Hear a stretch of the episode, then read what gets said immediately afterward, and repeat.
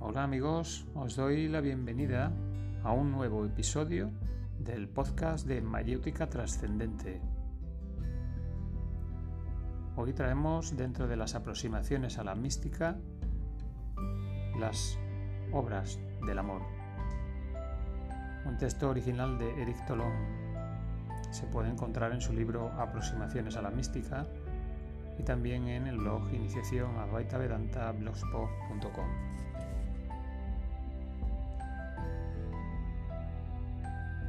Cuando se haya cultivado la capacidad de amar gratuitamente a todo ser viviente, por el simple placer de amar, ¿qué podéis hacer? El mundo está lleno de horror y de purulencia. ¿Qué podéis hacer frente a todos estos sufrimientos? No podéis hacer gran cosa. El mundo es lo que es y no tenéis el poder de cambiarlo. La humanidad, esa prolongación evolutiva de la animalidad, está inevitablemente llena de violencias y de egoísmos animales. El psiquismo de la humanidad emerge de la animalidad. En ella el hombre lucha y se debate en sus propias contradicciones.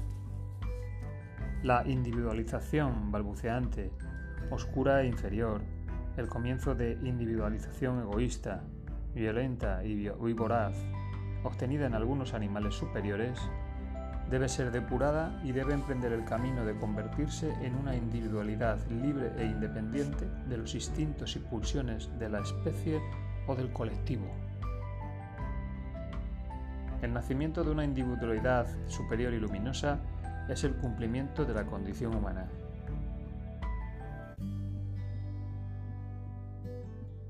Quien lo consigue no regresa más aquí abajo, salvo excepciones, a menudo motivadas por la compasión y la necesidad que existe de educar espiritualmente a los hombres. Los mejores se van. Y después del hombre, el ángel o el Dios, este es el futuro individual del psiquismo. Los psiquismos que aún no pueden purificarse lo suficiente para superar la condición humana, regresan incansablemente a esta condición de vida en vidas sucesivas. En consecuencia, la humanidad, esa balsa de decantación, ese caldo atormentado en el que se operan las indispensables transmutaciones, ¿cómo podría ser diferente de lo que es? Sin embargo, incluso si entendemos esto, nos seguimos preguntando, ¿qué podemos hacer? Esta es una primera respuesta una respuesta muy simple que será necesario llevar a la práctica de una manera efectiva antes de querer ir más lejos. Esta respuesta es la constatación siguiente. Podéis extender el amor a vuestro alrededor. Podéis establecer una zona de amor en el círculo de vuestras relaciones. Después de haberlo cultivado, podéis manifestar el amor. Ninguno de nosotros puede cambiar el mundo pero cada uno de nosotros es responsable de un pequeño mundo. Podéis llevar vuestro afecto a vuestro cónyuge y a vuestros hijos, a vuestros padres y amigos. Es un programa concreto. Quien no lo aplica se queda en una espiritualidad verbal. No oséis hablar de iniciación. No oséis, sobre todo, al tomaros por un iniciado, si no sois capaces de hacer esto, la iniciación no es el resultado de grandes discursos. La iniciación se realiza por medio de una práctica humilde y sincera en el secreto de la interioridad. Desarrollad, profundizad, iluminad vuestro amor hacia todos aquellos que os rodean. Haced de lo que quizás solo era un sentimiento egoísta y apegado, un amor amplio, desinteresado, despojado de todo espíritu posesivo. Aprended a amar por el placer de amar, después sembrar los frutos del amor efectivo, del amor que se traduce en actos. Debéis instaurar a vuestro alrededor el reino del amor por medio de numerosas atenciones, solicitudes y abnegaciones. Instaurad este reino en vuestra familia, en vuestras relaciones, en vuestro trabajo y vecindad. Es una obra de larga duración, que necesita una voluntad cotidiana que compromete la totalidad de vuestras actitudes, pero es la obra que nos incumbe. Mientras que el amor no sea tan natural y espontáneo como la respiración, será necesario hacer esfuerzos por despertar el corazón y transfigurar vuestra conducta con su luz. Comprended que podéis aportar la felicidad a algunas personas y que eso es grandioso en sí mismo. Estad atentos, no os contentéis con sentimientos generales. Tratad cotidianamente de manifestar vuestro amor a los que están a vuestro lado, no utilizando absurdas y grandilocuentes declamaciones verbales, sino con la preocupación cotidiana de aquello que les hace feliz. No os proyectéis sobre el otro, permaneced atentos, ya que el otro es diferente y sus aspiraciones no son necesariamente las vuestras. El verdadero amor da, respeta la independencia y ayuda a crecer todo lo que es bello. El falso amor, polucionado por la proyección egótica, se apropia de una visión ficticia del otro, busca darle forma, imponerle su forma de ver las cosas. Del falso amor provienen todos los estarismos. Libraros de su error. El amor falso sirve como pretexto a una voluntad de poder del ego que utiliza engañosamente la palabra amor. Aunque el desarrollo espiritual sea el destino final del hombre, no pueden llegar a él más que los que están maduros. El hombre, ese vicario de Dios solo puede ayudar a fomentar en otros el cumplimiento de lo que la providencia ya ha depositado en él. Comprender esto es dejar de proyectarse en los otros, depositando sobre ellos el reflejo de nuestras propias aspiraciones y después imaginarse estúpidamente que la mejor cosa que puede sucederle es el realizarlas.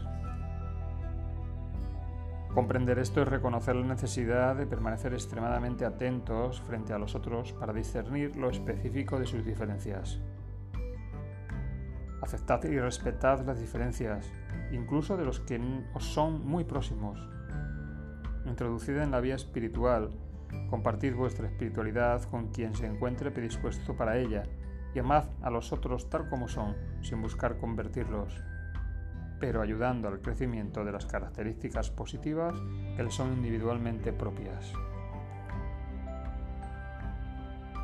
Aunque la expresión concreta del amor alrededor de uno mismo constituye la base indispensable de todo auténtico despertar del corazón, no podemos quedarnos ahí. No podemos limitar nuestro amor por los hombres a la pequeña y cálida área de nuestras relaciones. Es imposible permanecer indiferentes a lo que pasa en el mundo, Henos aquí, pues, sensibilizados con el sufrimiento, con cualquier categoría de sufrimiento que el hombre pueda sufrir. Ahora cuántas injusticias y atrocidades nos hacen estremecer interiormente. Nuestro corazón se ha abierto, hemos roto el pequeño capullo delicado de las preocupaciones personales y egocéntricas. Los sufrimientos de la humanidad son nuestros sufrimientos. Ninguna noción de raza, de patria, de religión, de clase social o étnica confina nuestro amor. Amamos a todos los hombres y sufrimos con ellos. Teníais un corazón mezquino, hipócrita y sombrío. Y he aquí que vuestro corazón se ha vuelto cálido, luminoso, amplio y generoso, alcanzando las dimensiones del mundo. ¡Qué fuerza! ¡Qué alegría! ¡Qué éxtasis! ¡Qué peso! Cuánta angustia, cuántos tormentos os traspasan. Aceptarlos y después superarlos. La luz absorbe siempre las tinieblas. Vuestro corazón, que era el campo de batalla de alegrías y sufrimientos personales, se ha convertido en el espacio donde se enfrentan el éxtasis y las miserias colectivas. Abrid vuestro corazón a las dimensiones de la humanidad. Nada os es extraño.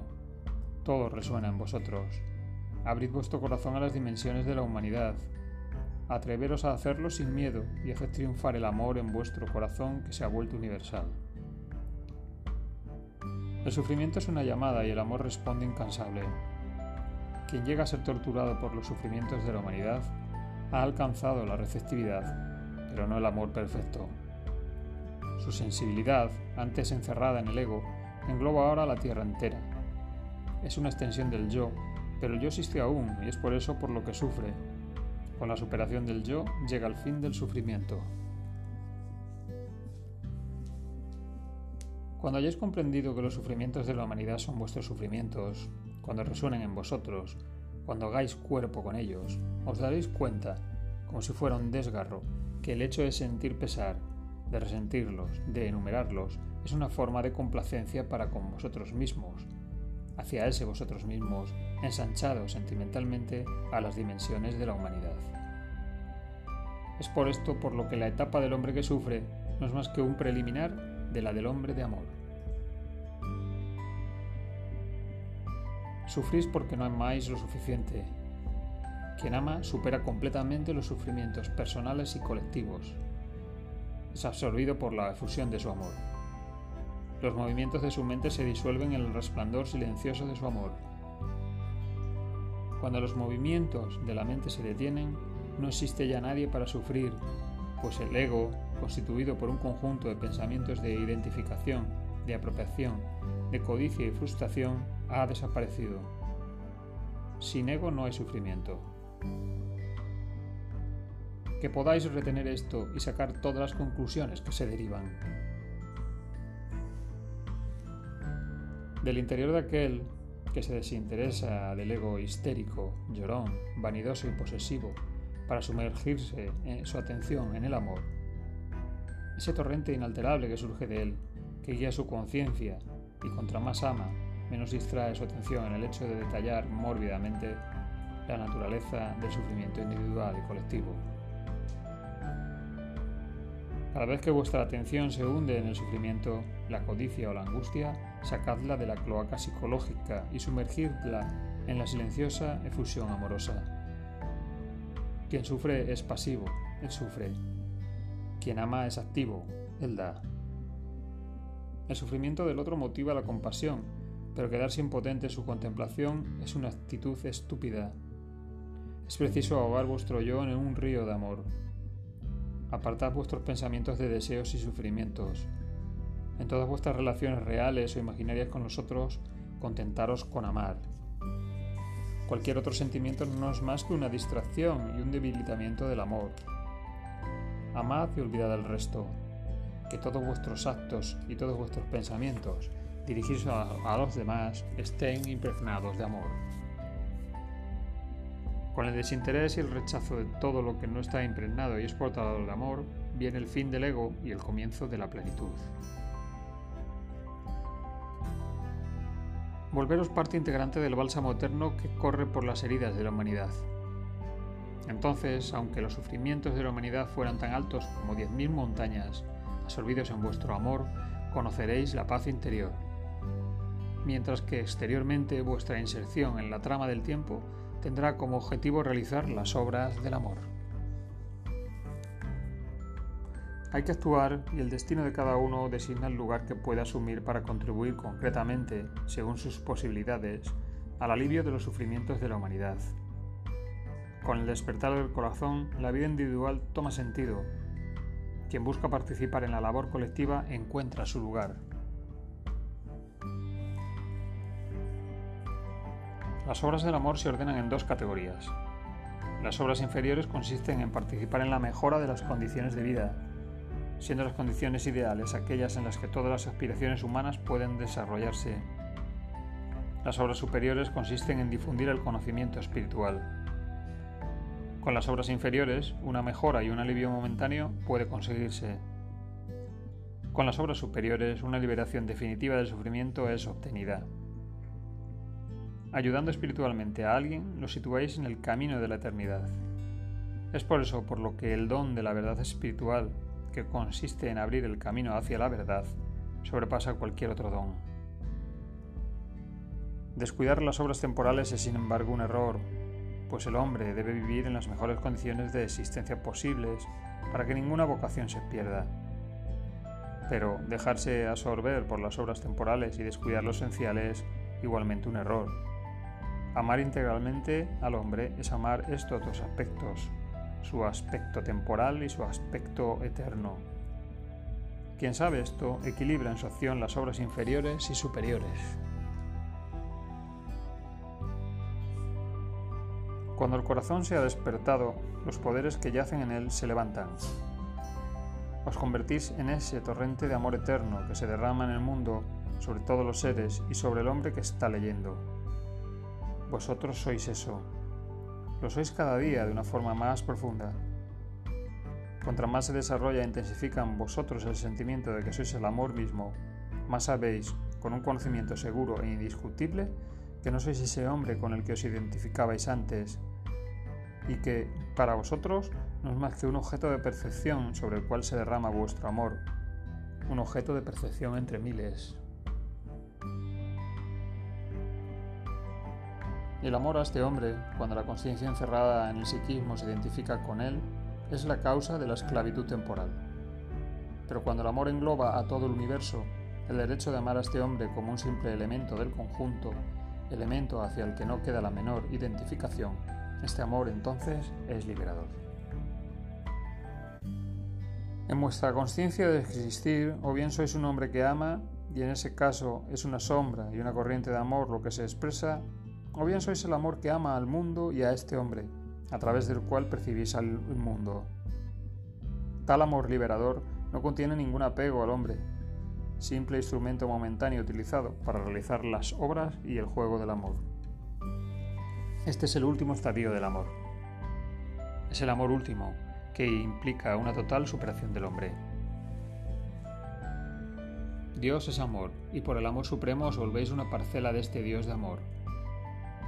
Partir de entonces dejan de existir para vosotros nacimiento o muerte, pues eternamente el amor se derrama por los universos sucesivos, y vosotros, que en el supremo amor habéis perdido vuestra identidad humana, os derramáis sobre los mundos.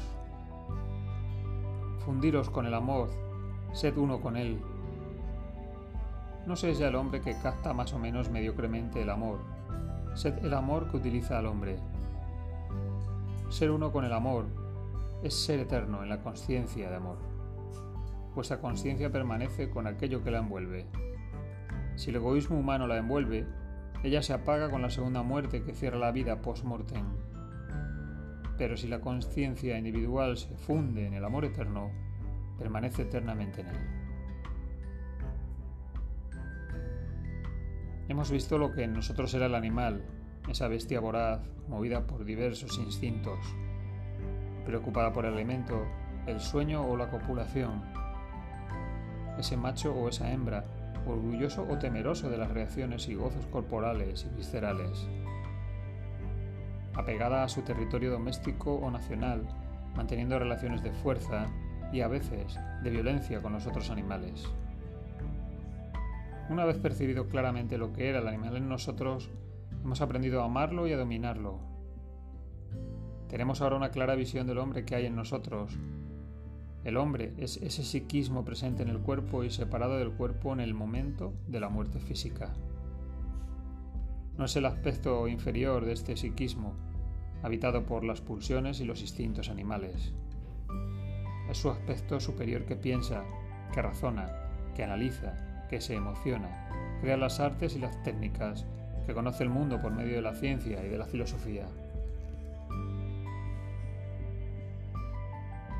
Quien percibe claramente lo que es en él el hombre y el animal, sabe que él no es ni lo uno ni lo otro. Él es lo que percibe al animal y al hombre interno. ¿Y quién percibe todo esto? Es la conciencia. Sin conciencia no hay percepción, la constatación de esta evidencia lleva a comprender, yo soy conciencia pura.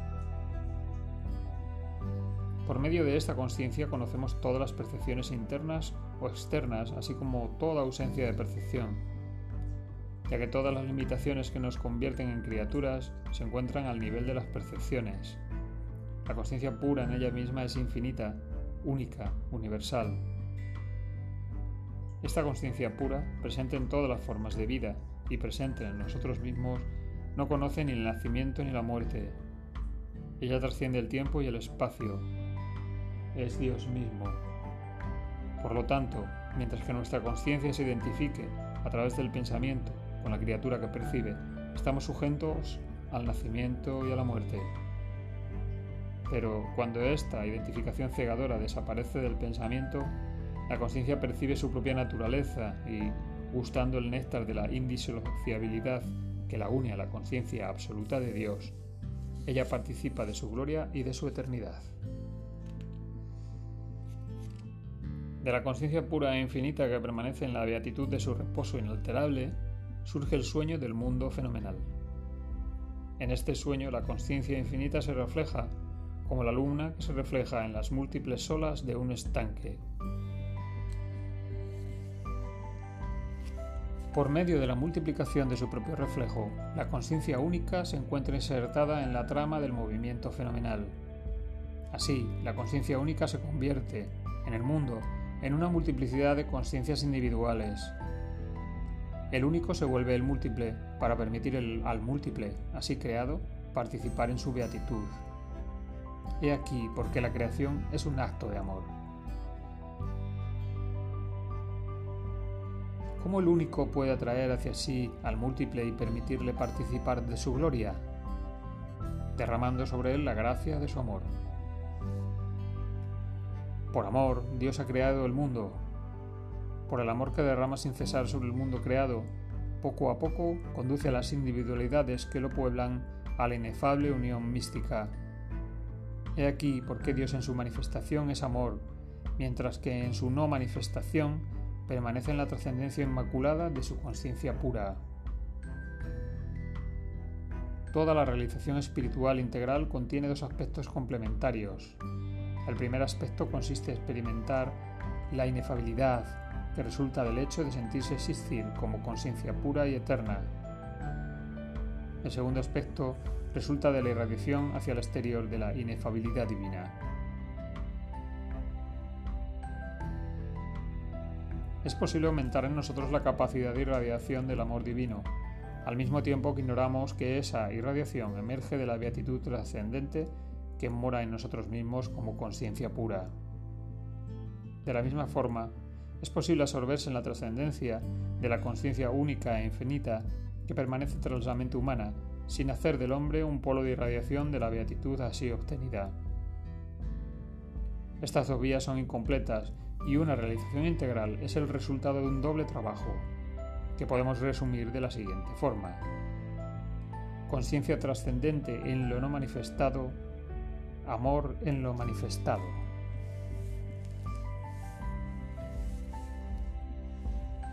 Y bien amigos, aquí termina el episodio de hoy dedicado a las obras del amor dentro de los episodios de las aproximaciones a la mística. Esperamos que os haya agradado y podéis compartirlo también en vuestras redes sociales. Hasta la próxima grabación. Gracias.